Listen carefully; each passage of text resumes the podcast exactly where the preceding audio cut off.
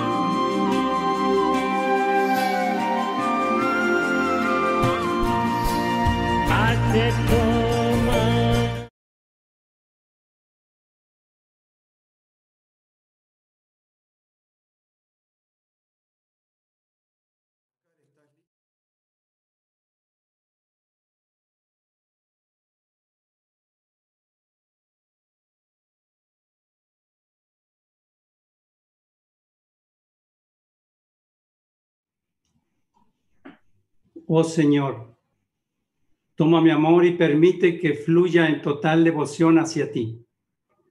Oh Señor, toma mis manos y permite que trabajen incansablemente para ti.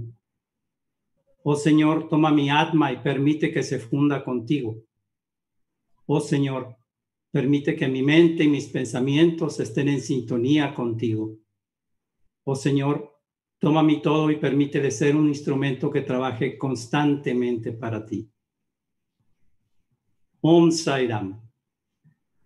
Queridos hermanas y hermanos, la Organización Internacional Satya Sai de la zona 2A y 2B de Latinoamérica les da la más cordial bienvenida a este ciclo de conferencias que se han planeado con la intención de compartir con todos ustedes un momento espiritual en buena compañía en estos momentos que está viviendo la humanidad. Satya Sai Baba ha dicho acerca de mantener una buena compañía, la importancia de esto.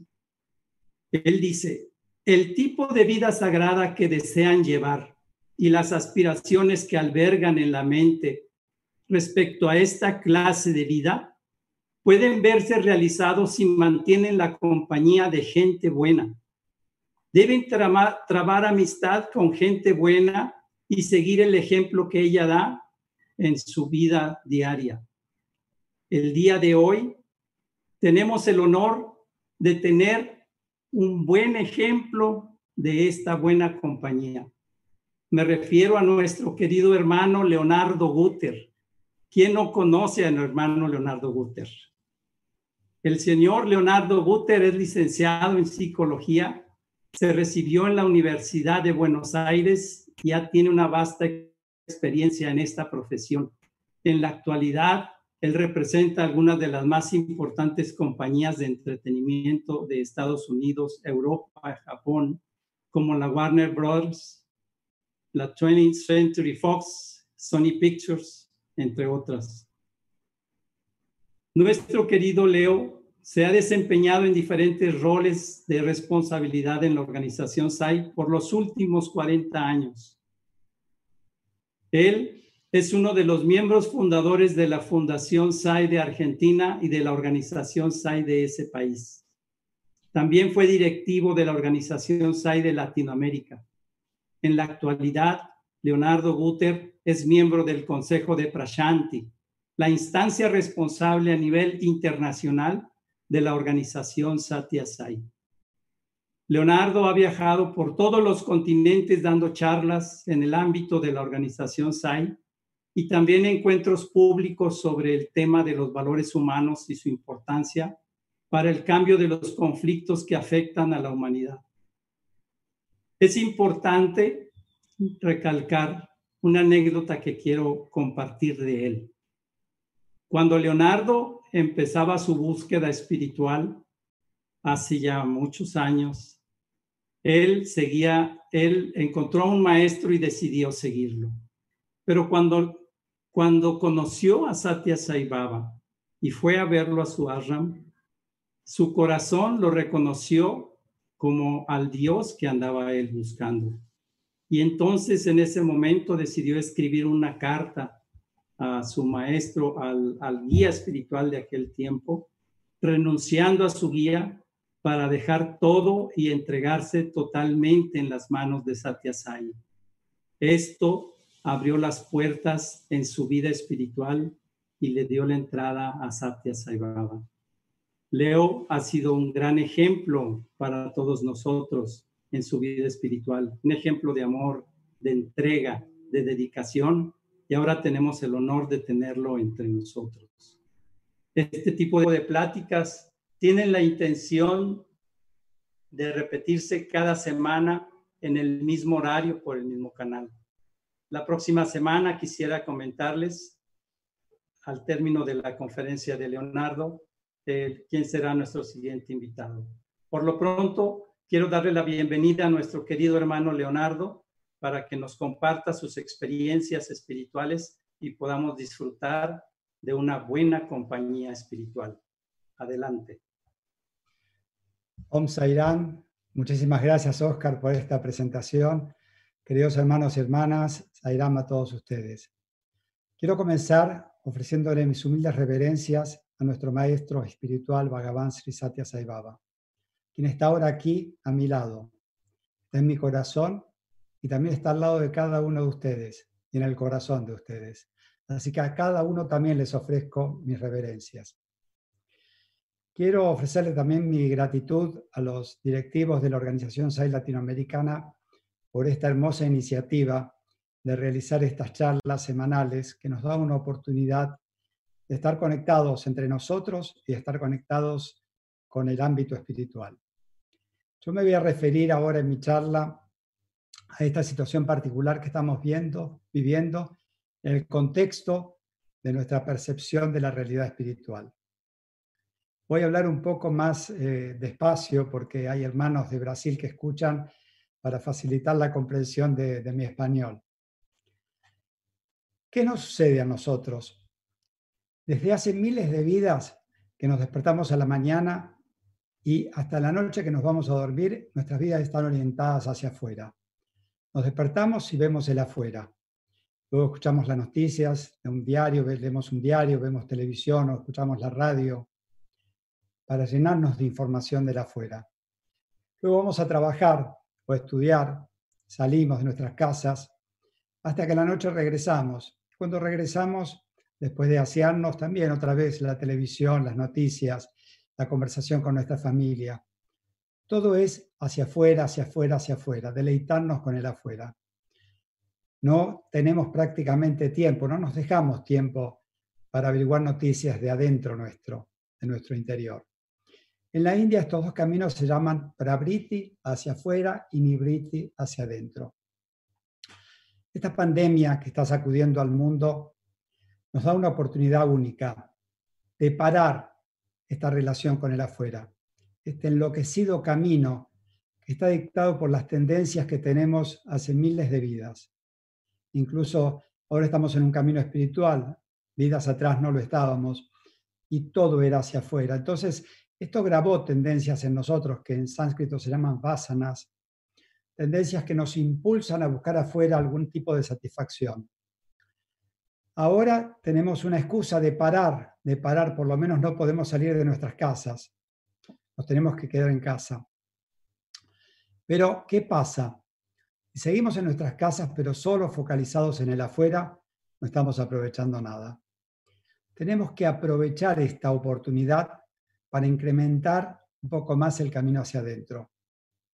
Todos los que están ahora viendo esta charla, escuchándola, Lo hacemos porque ahora estamos en una búsqueda espiritual, si no, no estarían ahora escuchando esta charla, participando. No estaríamos en esta reunión virtual, aunque es muy real porque estamos unidos de corazón a corazón, estamos muy unidos en una vibración espiritual. Hace muchas vidas que comenzamos este camino de buscar la respuesta a la pregunta de quién somos, para qué vivimos, cuál es el sentido de la vida y cómo lo podemos alcanzar. Yo no tengo interés hoy en hablar específicamente de esta pandemia, por qué sucedió. Hay muchísimas explicaciones que se pueden leer, pensar. En realidad solo Dios sabe por qué. Quizás sea una reacción del planeta a nuestro descontrol, nuestra falta de cuidado por el medio ambiente, nuestra falta de cuidado por el reino vegetal y el reino animal, a nuestro desprecio por todos los seres que comparten con nosotros este hogar llamado planeta Tierra. Evidentemente, mucha gente tiene miedo de contraer este virus y de morir. Pero nosotros tenemos que recordar algo. Todos vamos a morir. Tarde o temprano, todos vamos a morir. ¿Qué es lo que sucede con este virus? Nos recordó esto, nos recordó esta temporalidad de este cuerpo. La mayoría de la gente entra en pánico, se desespera y se queda dentro con temor y genera una relación con el afuera basado en el temor. Nosotros, como aspirantes espirituales, tenemos que recordar una primera frase de Saibaba. Dice, ¿por qué temer si yo estoy aquí? ¿Dónde es ese aquí? Como les dije, aquí es aquí, Está aquí al lado mío ahora. Está arriba, abajo, detrás mío. Está en mi corazón. Y está al lado de cada uno de ustedes. Arriba, atrás, al lado y en el corazón de ustedes. Está más cerca de ustedes que ustedes mismos, de ustedes mismos. ¿Por qué? Porque ustedes son Él. Él es ustedes. ¿Por qué temer si nosotros nunca nacimos y nunca nos vamos a morir? Lo que muere es un cuerpo, una vestimenta, pero nuestro verdadero ser no nació nunca ni va a morir nunca. Entonces, este, esta pandemia, esta terrible enfermedad que asola al mundo, es para los aspirantes espirituales y para todos los seres humanos una oportunidad. Yo no quiero hablar del cambio de conciencia global, no quiero hablar de lo que va a pasar después, porque también solo Dios sabe qué va a pasar después si como resultado de esta pandemia la humanidad va a avanzar en su calidad de vida, espiritualmente hablando, si va a dar un salto cualitativo de conciencia o no, no lo podemos saber. Hoy a la noche está planeado en muchos lugares una meditación global. Pero lo que nos interesa a nosotros es que este cambio global solamente va a suceder cuando los individuos cambien. Entonces, lo mejor que podemos hacer para este cambio global es cambiar nosotros. Es aprovechar esta situación de quedarnos adentro, de quedarnos en casa, para acelerar el proceso de nuestro cambio. Tenemos que ponerle atención, concentración y focalización en nuestro cambio. Si queremos que la humanidad sea más humana, tenemos que volvernos más humanos cada uno de nosotros. ¿Cómo se da esto? Esto solo se puede dar, el primer paso es un cambio de hábitos, un cambio de prioridades, un cambio de forma de vivir, un cambio de forma de sentir, un cambio de forma de ser.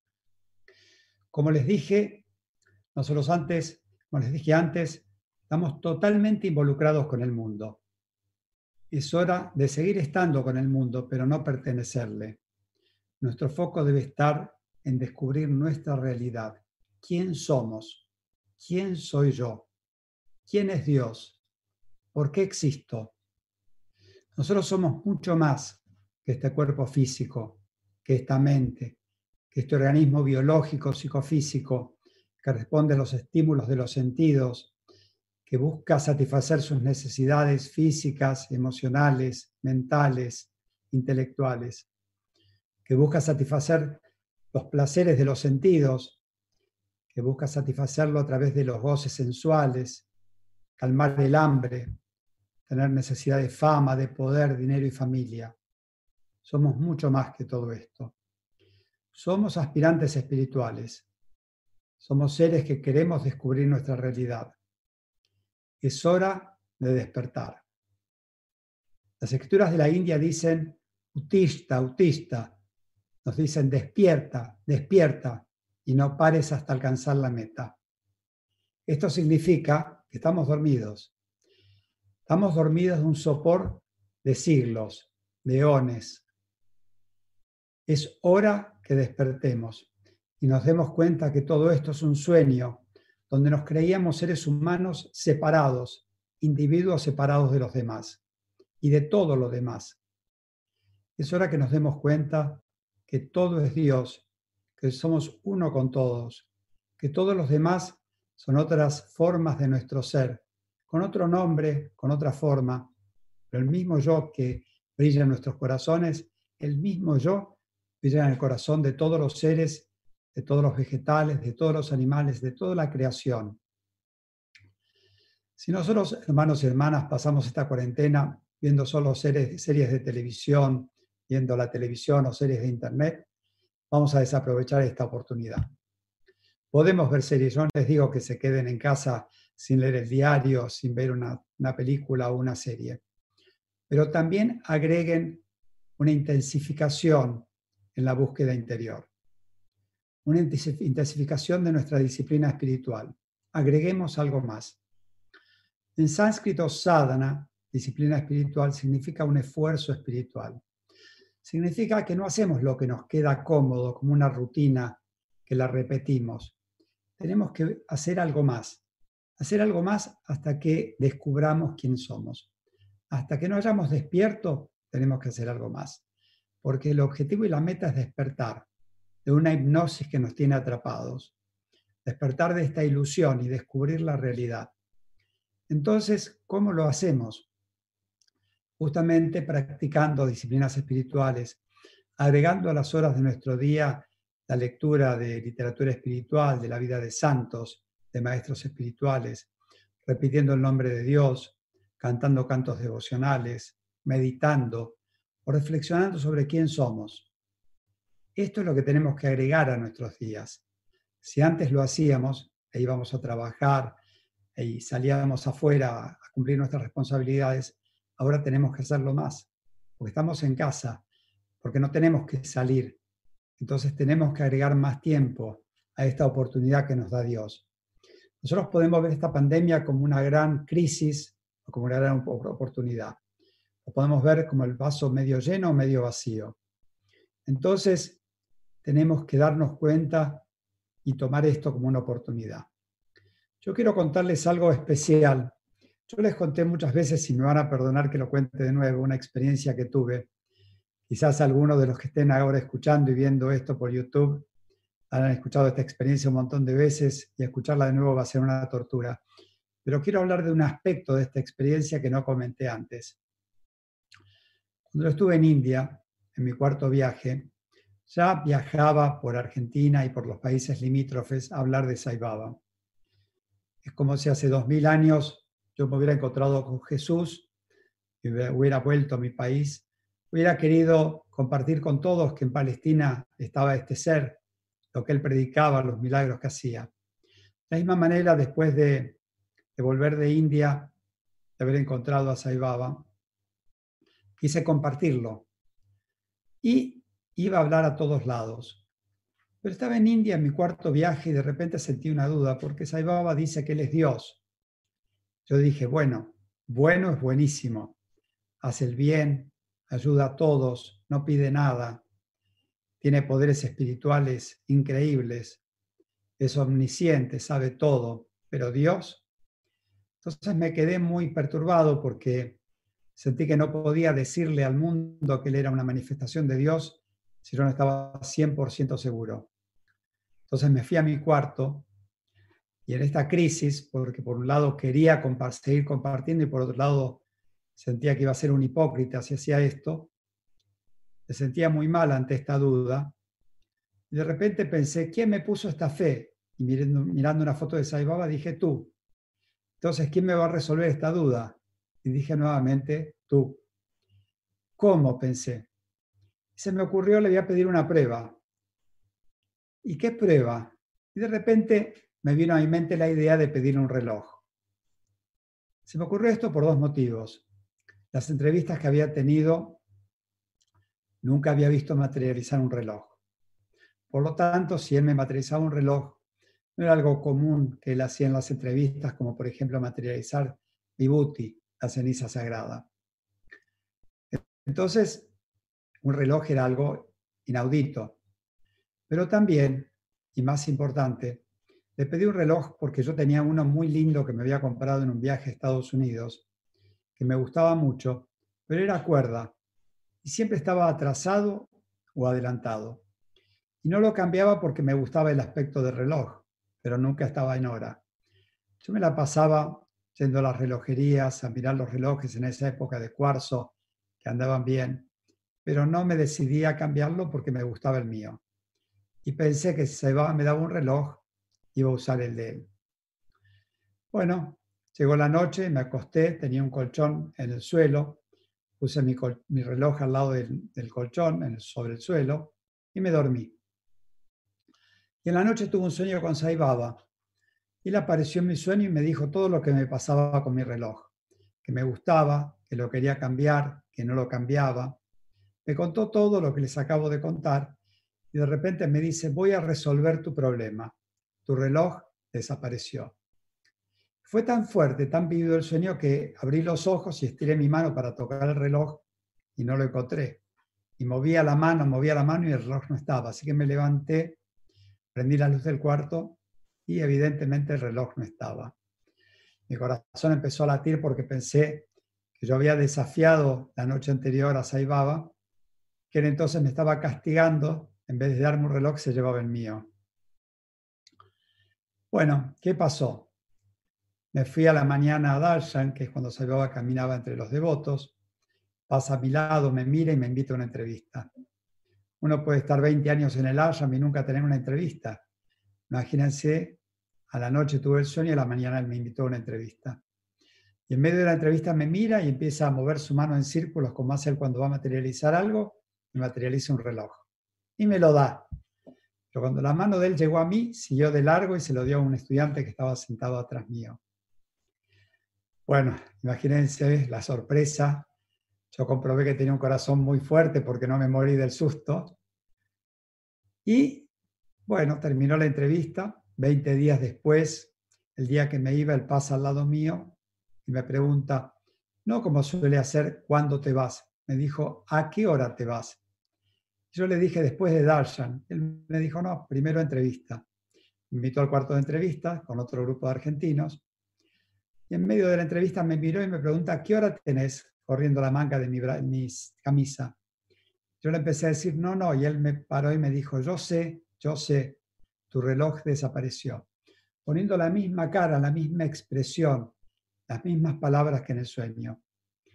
Me quedé con la boca abierta porque me di cuenta que el sueño había sido real. Y después siguió hablando y de repente me miró de nuevo y me dice, ¿cómo está tu mente de mono loco? A los brasileros de macaco loco. Y le dije muy mal, porque lo sentí, en ese momento me di cuenta que mi mente estaba en las alturas de la fe y caía al abismo de la duda. Le respondí muy mal, Swami. Y él me dijo, tan mal no está, movió su mano, materializó un reloj y esta vez sí me lo dio y me lo puso en mi muñeca me dijo todo lo que el reloj iba a representar para mí. Y después poniendo su dedo entre las cejas, dijo, le voy a dar un poder muy especial a tu reloj. Cada vez que tengas un mal pensamiento se va a parar. Y agregó, tapalo, porque los demás si lo ven van a sentir envidia. Entonces lo tapé. La entrevista siguió y al rato quise mirar el reloj. Cuando lo vi, estaba parado. Y pegué un grito y dije, Swami, Swami se paró. Y él me miró y se rió y me dijo, no sé qué se paró, porque pensaste esto, esto y aquello. Exactamente lo que había pensado. El reloj estaba sincronizado con mi mente. Cada vez que tenía un mal pensamiento se paraba. Lo tuve nueve años. En un viaje a la India él me anunció que me iba a sacudir, sacudir, sacudir. Cuando regresé a Argentina tuve tres sacudones, que fueron tres increíbles experiencias que no voy a contar ahora, pero una de ellas me robaron el reloj de Saibaba. Cuando en mi próximo viaje a la India tuve oportunidad de hablar con Saibaba y le quise pedir que me lo devolviera. Cuando empecé a hablar, él me dijo, yo sé, yo sé. Me dijo, cumple tu deber, cuando cumplas tu deber te lo voy a devolver. Así que me callé la boca. Y en vez de seguir con esta historia, porque continúa, quiero contarles esto. Yo me quedé muy, muy atento a qué era cumplir mi deber. ¿Qué era cumplir mi deber? A los ojos de Sai. Y esta pregunta la tuve durante muchísimo tiempo. Incluso pensé en preguntarle a Sai Baba qué era cumplir mi deber. Hasta que un día me di cuenta. ¿Cuál es mi deber? ¿Cuál es nuestro deber? ¿Cuál es el deber de cada uno de nosotros? Queridos hermanos y hermanas, nosotros tenemos dos aspectos de este deber. Más allá de los deberes mundanos, como padre de familia, ciudadano, esposo, esposa, madre, estudiante, tenemos deberes particulares a nuestro sexo, a nuestra condición de vida, pero tenemos un deber esencial. El deber más importante que tenemos es trabajar intensamente por nuestro despertar, por nuestro despertar espiritual, por descubrir quién somos. Para esto hemos nacido. Pero hay otro aspecto de este deber, porque no nacimos en una isla solitaria para descubrir nuestro ser. Nacimos en un mundo lleno de gente y vivimos en sociedad y debemos nuestra vida a esta sociedad. Entonces el otro aspecto de este deber es ayudar a la mayor cantidad de seres humanos a que avancen en el despertar espiritual. Hacer todo lo posible para ayudar a la mayor cantidad de gente a que avance en este despertar. Entonces la pregunta es, ¿cómo podemos alcanzar nuestro propio despertar? ¿Cómo es este famoso camino espiritual? ¿Qué es la espiritualidad? Un día Saibaba me preguntó, ¿Qué es la espiritualidad? Me agarró de sorpresa y yo le dije, ir hacia adentro. él me dijo, no. Me dio un cachetazo y me mandó a sentar. Entonces surgió en mí la pregunta, ¿qué es la espiritualidad? Y un día en los libros de Sai encontré la respuesta, muy simple. La espiritualidad no es la suma de dogmas, de rituales, de cosas externas que hacemos. La verdadera espiritualidad es erradicar las malas cualidades de nuestra vida y permitir que florezcan las buenas. Es un cambio de ser, un cambio de la forma de vivir, es un cambio de cómo ser en el mundo. Nosotros ya somos Dios. Lo que tenemos que hacer es limpiar nuestra mente y nuestro corazón, que están totalmente hipnotizados, atrapados en el mundo externo, en esta caleidoscópica sucesión de imágenes y de fantasías, parar esta locura, estos divagues de nuestra mente y poder tratar de aprender la realidad de nuestro ser. Para hacer esto hay un camino que es el camino de la purificación, de la mente y del corazón, que es lo mismo que correr las nubes que ocultan el sol para dejar, dejar que el sol brille en todo su esplendor. Cuando nosotros logremos esta limpieza interior, este sol que brilla en nuestros corazones va a refulgir, lo vamos a ver nosotros y lo van a ver todos los que estén a nuestro alrededor. Ese día nos vamos a dar cuenta de quién somos, quiénes fuimos, quiénes siempre vamos a ser. Para poder percibir, percibir estos niveles muchísimo más sutiles de la realidad, tenemos que prepararnos. Hoy en esta pandemia nos dicen que nos las vemos más seguidos con agua y jabón las manos. Son prácticas de higiene que creo que de ahora en más nos van a acompañar siempre y van a generar un salto cualitativo en la salud de los seres humanos. Esto seguro va a ocurrir. Pero también tenemos que limpiar más asiduamente nuestra mente y nuestro corazón. Esta limpieza, como les dije, se da a través de un cambio de hábitos. Queridos hermanos y hermanas, La religión judeocristiana nos dio los diez mandamientos. El Sanatana Dharma, la religión de la India, tiene también diez mandamientos. Llama y ni llama. Cinco qué hacer y cinco no hacer. El budismo también y el islam tienen reglas. Todas las religiones tienen reglas que nos indican cómo purificarnos. Sai ha actualizado las reglas. No es que ha dicho que las otras son incorrectas, son todas válidas. Lo que él hace es traducir esto en un idioma actual. Nos da estas formas, normas prácticas de vivir, porque lo que tenemos que hacer son, es cambiar nuestra forma de vivir. Todas él nos da reglas muy concretas y prácticas que si las aplicamos va a ser como esta limpieza de más de 20 segundos de nuestras manos, vamos a estar limpiando intensamente nuestras mentes y corazones. ¿Cuáles son los 10 mandamientos de Sai? Quiero compartirlos con ustedes. Primer mandamiento. Esta charla va a quedar grabada en YouTube, así que no hace falta que la graben, que la escriban. Primer mandamiento de Sai. No enojarse más. Estoy trabajando muy activamente mi sadhana actual, además de meditar o leer, está focalizada en no enojarme más. ¿Por qué? Porque lo que pasa es lo que nos tiene que pasar. Sai dice que un devoto es aquel que acepta con ecuanimidad lo bueno y lo malo que le sucede. Tenemos que saber que todo sucede porque tenía que suceder.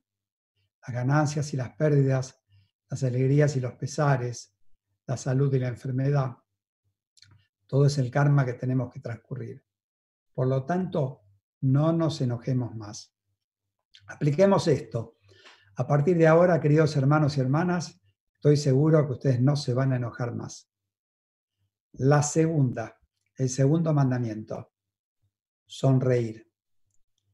Sonreír, porque si no me enojo más y me doy cuenta que todo es la voluntad de Sai por mi bien, y sé que Él está conmigo todo el tiempo, voy a estar alegre.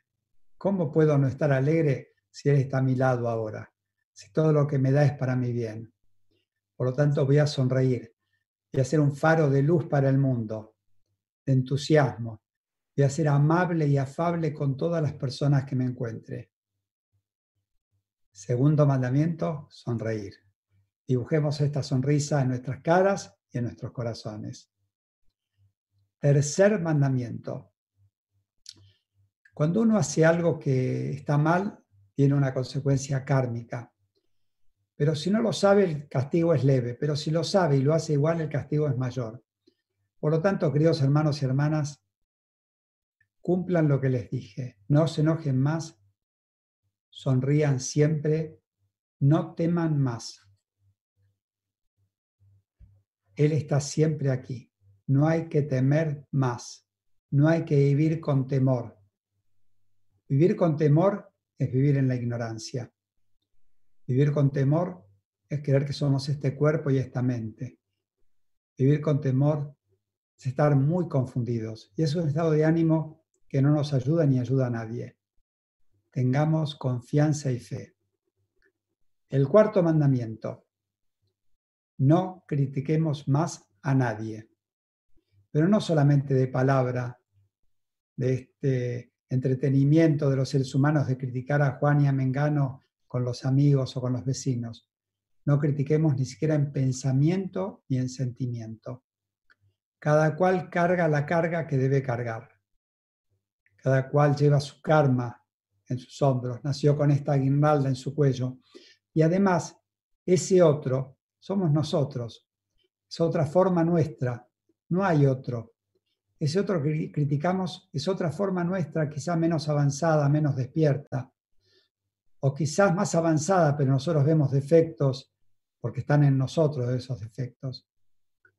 Tengamos compasión, tengamos empatía, no critiquemos más. No sabemos nuestra propia enfermedad. ¿Por qué vamos a reírnos de la enfermedad ajena? Más cuando ese otro no es otro. Quinto mandamiento. Pensar lo más seguido posible en Dios. Cuando Saibaba estaba manifestado como Shirdi, él tenía un mantra y él decía, tú me miras a mí yo te miro a ti. Una gran enseñanza espiritual estaba en, este, en esta frase. ¿Por qué? Él nos prometía, nos decía, tú me miras a mí, yo te prometo que te voy a mirar. Para poder mirarme, él tiene que estar delante mío, porque si no, ¿cómo me mira? Entonces él me dijo, ¿quieres que yo esté delante tuyo? Piensa en mí. En el momento en que pienses en mí, me voy a manifestar delante tuyo. Miren qué solución tan simple para que Él se haga presente a nuestro lado. Todo lo que vamos a hacer si pensamos en Dios, si recordamos a Dios constantemente, va a ser automáticamente puro y correcto. Porque ¿cómo podemos hacer algo incorrecto si estamos pensando en Dios que le está al lado nuestro, que nos está mirando? Si Jesús estuviera al lado de ustedes ahora, o Saibaba, que está, pero imagínense que está físicamente al lado de ustedes, ¿podrían hacer algo incorrecto? ¿Podrían decir una mentira? ¿Podrían hacer una maldad? No, porque Él está mirándolos. Así si nosotros logramos estar constantemente sintiendo su presencia, todo lo que hagamos va a ser dármico, correcto. Vamos a llegar a sentir la presencia constante de Dios. Y esto como resultado va a llevar a nuestra conciencia a vivir en el, estado de conciencia integrada constante, que es lo mismo que decir estar casi despiertos. El sexto mandamiento, vivir con confianza y con fe. Esto es un instrumento importantísimo para todo aspirante espiritual y para todo ser humano. La persona que no tiene confianza y fe en Dios vive lleno de temor, de pánico, de miedos y ansiedades. Nosotros podemos estar caminando al lado de un abismo, tropezarnos y caer. Y en nuestra caída nos aferramos a una roca. con nuestra mano aferramos la roca, pero no sabemos cuánto vamos a poder aguantar. Entonces le pedimos ayuda a Dios. Y Dios nos dice, si tu pedido es sincero e intenso, te voy a, a socorrer. Pero nos pide tres cosas. Pureza, sinceridad e intensidad. Si de esa pureza, de, esa, de nuestro corazón surge con pureza, intensidad y sinceridad el pedido, va a caer una soga al lado nuestro y nosotros la vamos a agarrar. Pero ahí es importante que agarremos fuerte y no la soltemos. Muchas veces la soga llega, nosotros la tenemos un tiempo y después la dejamos. Por eso él dijo a todos los miembros de la organización, la suerte que teníamos de estar en la organización, que no nos apartemos nunca, que los que se alejaban eran muy desafortunados, y agregó, no sean desafortunados, no se alejen nunca. Un día el doctor Fanibunda, un devoto de Saibaba, le preguntó, ¿para qué creaste la organización? Y Saibaba respondió, para nada, es solamente para los devotos, para que ellos puedan mejorar. La organización está para nuestra mejora. Entonces, tengamos confianza y fe constante en Dios. Él va a estar siempre para nosotros, con nosotros y a nuestro lado. El séptimo mandamiento, A, B, C. En el abecedario tenemos A, B, C, D. A, alejarse de las malas compañías. B, acercarse a las buenas compañías. C, cuidado. Cuidado con lo que ven Cuidado con lo que escuchan, cuidado con lo que hablan. D. Voy a agregar la D, disciplina. Tenemos que tener una disciplina en nuestra vida espiritual, un horario y una constancia. Octavo, otra, otro mandamiento muy difícil, y ustedes me perdonan, pero es un mandamiento de Dios. Tenemos que hablar menos, tenemos que hablar más dulcemente. Sai se refiere a esto como cerrar la boca y abrir el corazón. Cuando hablemos, no solamente hablemos dulcemente, sino tengamos cuidado que nuestras palabras no hieran a los demás. Sai dijo que todas las religiones se pueden sintetizar y todas las escrituras en una frase. Ayuda siempre, no dañes jamás. Si no puedes ayudar, por lo menos no dañes. La novena, el noveno mandamiento. Hay que tomar una decisión. El tiempo es ahora y todos nosotros estamos listos.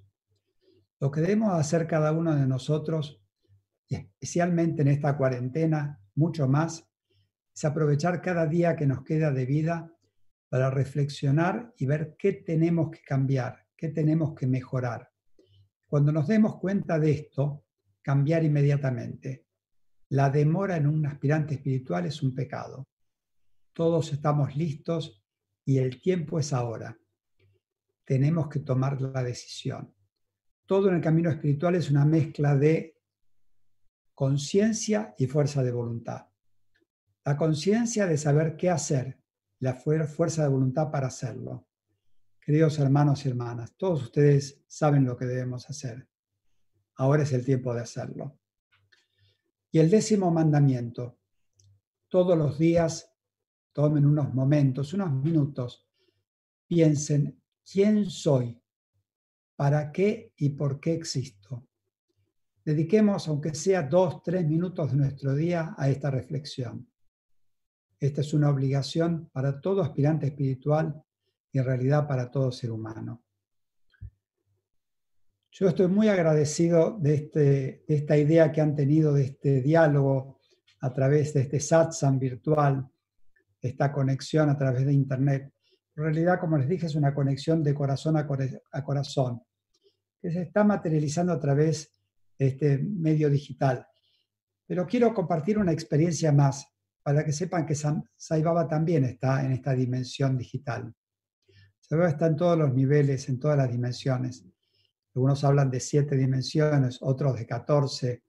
Para saber cuántas dimensiones existen. Dios está en todas. Yo un día estaba a cargo, durante varios años estuve a cargo de organizar y aprobar los eventos culturales que se realizaban en la presencia de Sai Baba en el ashram. Cuando un país o una región quería presentar algo, me lo tenía que enviar a mí para que yo haga como un filtro, los preapruebe. Si yo los aprobaba, se los sometía al doctor Goldstein, que en esa época era la autoridad internacional de la organización SAI, y si él lo aprobaba, se lo presentaba a Sai Baba. Este era el procedimiento. Un día me presentaron eh, la idea de un país de hacer un coro para cantar en una ocasión frente a Sai Baba. A mí me pareció una buena propuesta, se la presenté al doctor Bolsen, él la aprobó y decidió presentársela a Saibaba estaba aprobada. Entonces empezamos a intercambiar entre el doctor Goldstein y yo todos los preparativos para que este coro pueda realizar su actuación bien en el ashram. Una de las cosas necesarias era que hubiera unas gradas para que los miembros del coro se pudieran parar en estas gradas y cantar. Yo le pedí al doctor Goldstein que él le pidiera a India que las hiciera con tiempo, porque no iba a haber tiempo cuando llegásemos al Ashram para hacerlas. Entonces surgió una broma entre el doctor Goldstein y yo que empezamos a intercambiar por, por fax y por internet y por teléfono. ¿Qué era esto? Yo soy un muy mal cantante, quizá el peor cantante de Latinoamérica. Y el doctor Goldstein, que en esa época era mucho más gordo, no se destacaba como bailarín. Él sí es un buen músico, pero no bailarín. Entonces surgió una broma y dijimos, ¿qué pasa si cuando el coro se para en las gradas y empieza a cantar, de repente las gradas no estaban bien hechas y se rompen y se caen? Y dijimos, qué desastre, ¿qué hacemos entonces? Ahí se nos ocurrió la idea de que si eso pasaba, yo me iba a poner a cantar y, él a bailar. Entonces Saibaba se iba a reír y Saibaba se reía y iba a estar todo bien. Entonces, a partir de ahí, cada vez que hablábamos de cualquier cosa, decíamos, eh, estate listo para bailar, y yo le decía, estate listo para cantar.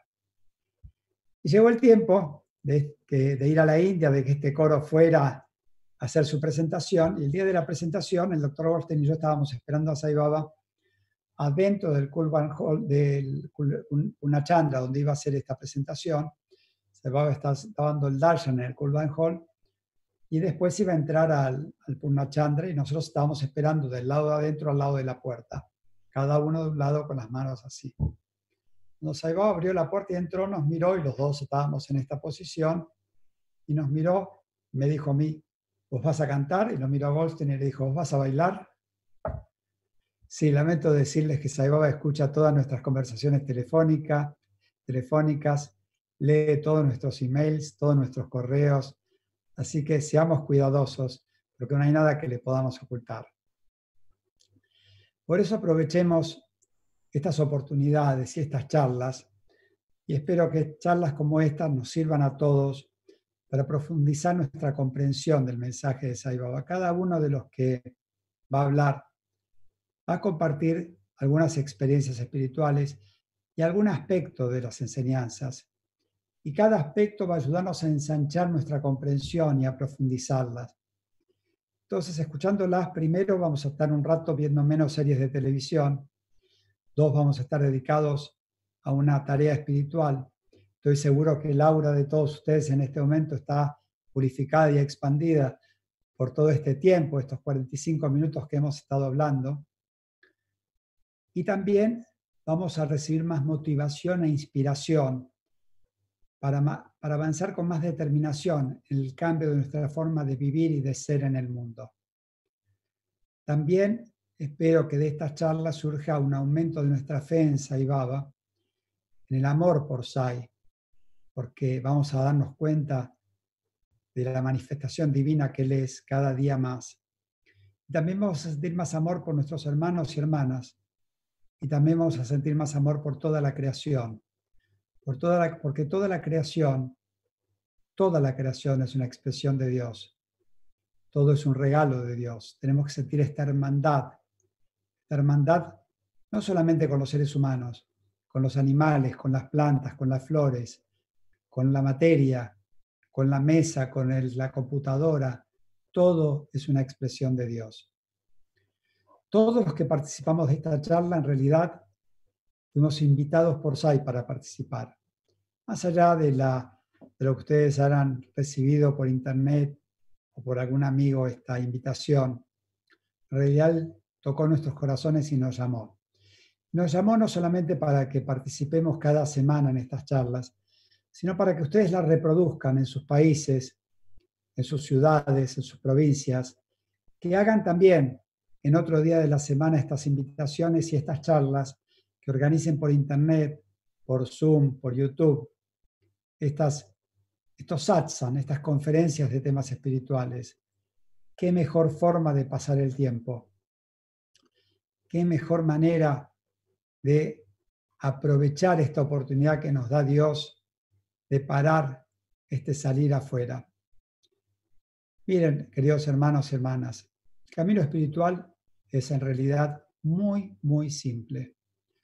No son mantras difíciles, prácticas esotéricas, prácticas o asanas de yoga o pranayamas, respiraciones. Es muy simple. Es el camino de volvernos más buenos, mejores seres humanos, más y más buenos cada día, menos malos y más buenos. Es el camino del amor, de la impecabilidad y la excelencia del amor ver cómo vamos a expresar ese amor en cualquier ocasión, en cualquier gesto, en cualquier oportunidad que nos dé Dios. Cuando estábamos a punto de replicar con enojo, tener tolerancia, tener paciencia, respirar profundo y decir, Dios, solamente me estás probando. Esta ocasión me la regalaste tú para que reaccione con amor y no con enojo. Tenemos que controlar, como les dije, los divagues de nuestras mentes pasar las pruebas que nos ofrece el mundo y llenar, nuestras mentes con contenidos más puros y más elevados. Ya tenemos la conciencia suficiente, la madurez espiritual suficiente para revisar nuestra forma de ser, para cambiar nuestra forma de ser, nuestra forma de reaccionar con nuestra familia, con nuestros amigos, con las personas que están en el bus, en el colectivo, en el tren, con todo el mundo aprovechemos este tiempo para dar un salto cualitativo en nuestro camino espiritual. Todas nuestras palabras, nuestros pensamientos, nuestras acciones tienen que estar guiadas por esta conciencia constante de la presencia de Dios, del que Él nos está guiando, moldeando, enseñando. Siempre dije, Saibaba paga. P de protección constante la A de aprendizaje constante, la G de guía constante, la última A de amor constante. Sai paga. apretemos el acelerador de nuestros autos, de nuestra vida, para llegar más rápido a la meta. Sai es nuestro copiloto, al lado nuestro cuidándonos. Yo espero que cada uno de nosotros se convierta cada día en un mejor instrumento de Dios para que todos lleguemos sanos y salvos y muy pronto a la meta. Y que ayudemos a la mayor cantidad de gente posible a llegar a la meta. Que sientan la presencia de Sai en sus vidas, que sientan esta alegría en sus corazones, que vivan con esta alegría en sus bocas, en sus manos, en sus palabras. Seamos un faro de luz para el mundo. Queridos hermanos y hermanas, yo les agradezco a todos la presencia de ustedes. No sé si han compartido alguna pregunta, si Sergio, Pablo, Oscar han recibido alguna pregunta, con gusto la responderé. Y si no, deseo que todos esta noche sueñen con Suami, que se les presenten sus sueños y que sientan su presencia. Oscar al principio comentó, cuando yo escribí esa carta, entré al mundo SAI. Les voy a contar cómo fue exactamente.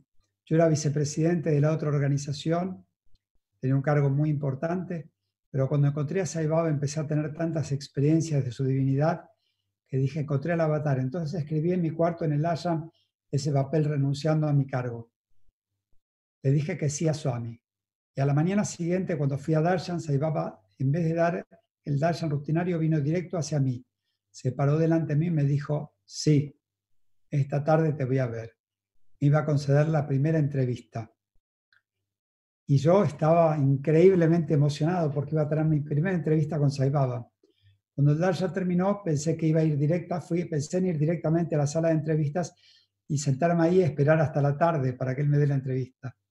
Y un Seba, una de las personas que cuidaba, me dijo que no era así, que tenía que irme y volver a la tarde y que si él quería, me iba a llamar de nuevo.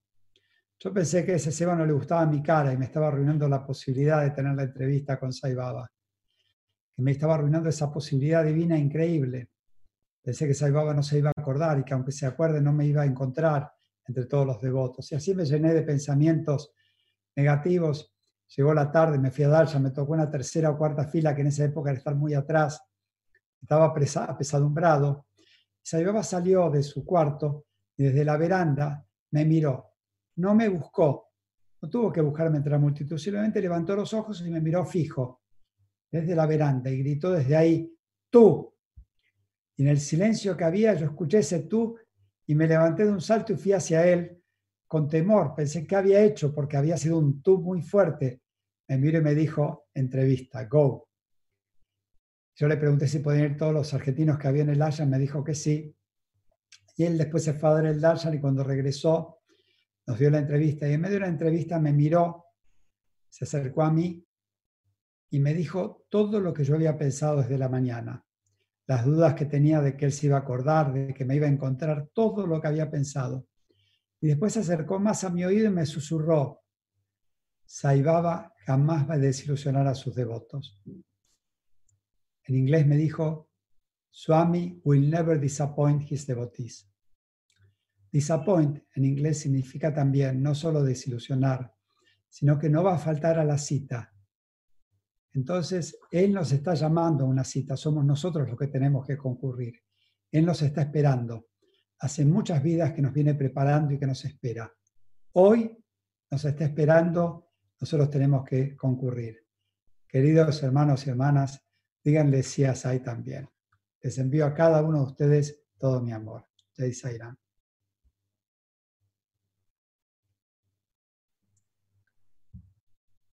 Sairam, querido Leonardo Guter, excelente, excelente conferencia. Agradecemos estas inspiradoras palabras. Estoy seguro que han llegado a nuestro corazón y tendremos tiempo suficiente para reflexionar sobre lo que nos has dicho. No enojarse más, sonreír, no temer más, no criticar, pensar en Dios, vivir con confianza y fe alejarse de las malas compañías, acercarse a las buenas compañías. Disciplina, hablar menos y hacerlo dulcemente. El tiempo es ahora y reflexionar quién soy yo. Queridos hermanos y hermanas, esperamos hayan disfrutado esta hermosa conferencia y les ayude y nos ayude a dar un paso más hacia Dios. Estuvimos presentes 550 personas de todos los países. Agradecemos su presencia, sus, sus preguntas y esperemos que todos estén muy bien. La próxima semana los invitamos, tendremos como invitado de honor al doctor Anupam Ganguly, director de la Fundación Mundial Satya Sai y chairman de la Comisión Mundial de Medios. Es por este mismo canal a la misma hora. Les deseamos lo mejor en estos tiempos difíciles. Que la presencia del Señor esté siempre con ustedes. Gracias por su atención y nos vemos la próxima semana. Zaira. Si no te preocupa, eh, hay gente que ha escrito algunas preguntas, se han seleccionado dos. Entonces, como no son tantas las seleccionadas, si tú me permites, voy a responderlas. ¿Te parece? La primera es eh, si sabe algo de Premasai. ¿Qué noticias hay? Noticias, no hay ninguna. Swami anunció que se iba a manifestar como Premasai y él se va a revelar como Premasai cuando lo considere oportuno. Como Shirdi Sai lo hizo cuando tenía 16 años. Como Satya Sai lo hizo a los 14. Como Premasai no sabemos a qué edad va a ser, seguramente los primeros años los va a guardar para vivir más tranquilo, pero cuando los considere oportunos se va a manifestar. Si nació ya o no, no lo sabe nadie, solo él. Así que no creamos en nada de lo que nadie nos dice, solamente sepamos que Sai sigue estando con nosotros. Miren, cuando Sai dejó su cuerpo, yo tuve una experiencia, tuve un sueño, y perdónenme que me voy, voy a extender un poquito más, porque me preguntaron muchas veces si yo tuve experiencia después que él dejó su cuerpo, y las más fuertes que tuve, las tuve después de que dejó su cuerpo. Y antes de ir al Mahasamadhi, yo cuando dejó su cuerpo estaba en una conferencia de la Juventud Sai en México, no pude ir al ashram, entonces mi próximo viaje fue para Guru Purnima, que era cuando iban a, a inaugurar el Maha Samadhi. Nadie sabía cómo iba a ser, yo pensé que iba a ser una estatua de él sentado, pero una noche antes de salir para la India tuve un sueño donde yo vi el Maha Samadhi tal cual es, la única diferencia es que en vez de mármol era cemento, y la otra diferencia era que arriba de la tumba estaba el cuerpo de Swami, pero cubierto de cemento también. Pero en el sueño estoy parado arriba del Mahasamadhi, al lado de su cuerpo, con un llanto inconsolable, y lo toco, toco el cuerpo de Swami, y en ese momento el cuerpo de cemento se levanta, y la mano de cemento me agarra de, la cabeza y me inclina hacia él, y llegó mi cabeza al lado de la de él. Y yo sentía la pesada mano de Swami porque era de cemento. Y él me empezó a hablar. Yo sentía el aliento cálido de su boca en mis oídos y de repente me desperté, pero me desperté sintiendo esta calidez en mi oído. Y cuando llegué al ashram, un día antes de la inauguración del Mahasamadhi, el doctor Olsen me dijo que me habían designado a mí y a quien ahora es presidente de la organización SAI de India para que lo hable en nombre de la organización SAI internacional y en el nombre de la organización SAI de la India. Y cuando hablé, dije lo que Swami me dijo en el oído. Lo que me dijo en el oído fue, no me fui a ningún lado, estoy en todo lugar, en todo momento. Así que Él sigue con nosotros. Y la otra pregunta era, ¿qué más podemos hacer para apoyar y servir a nuestros vecinos, a, nuestros amigos, además de orar? Podemos hacer todo lo que les dije. Cada vez que ustedes meditan, están irradiando una energía espiritual que ayuda a toda vuestra cuadra, a todo vuestro, vuestro barrio, a toda vuestra ciudad, a todo vuestro país. Cada vez que ustedes cambian, están ayudando al mundo. Entonces, están ayudando a sus familias. Cada vez que hablan con más dulzura, que se contienen y no se enojan, generan una vibración espiritual y esa radiación limpia y llena de luz al mundo. Así que si ustedes aplican estos 10 mandamientos que repitió también Oscar y aplican todo esto, van a estar ayudando de una forma inmensa, mucho más allá de lo que puedan comprender a todos los demás. Ahora sí, muchas gracias y les envío nuevamente todo mi amor. Zaira. Sairam, querido Leo, muchas gracias de nuevo por tus valiosas, por tus hermosas palabras. Agradecemos y reconocemos la presencia de todos nuestros hermanos y hermanas que llegamos a 605 personas. Les agradecemos su atención y los esperamos la próxima semana. Sairam. Airán.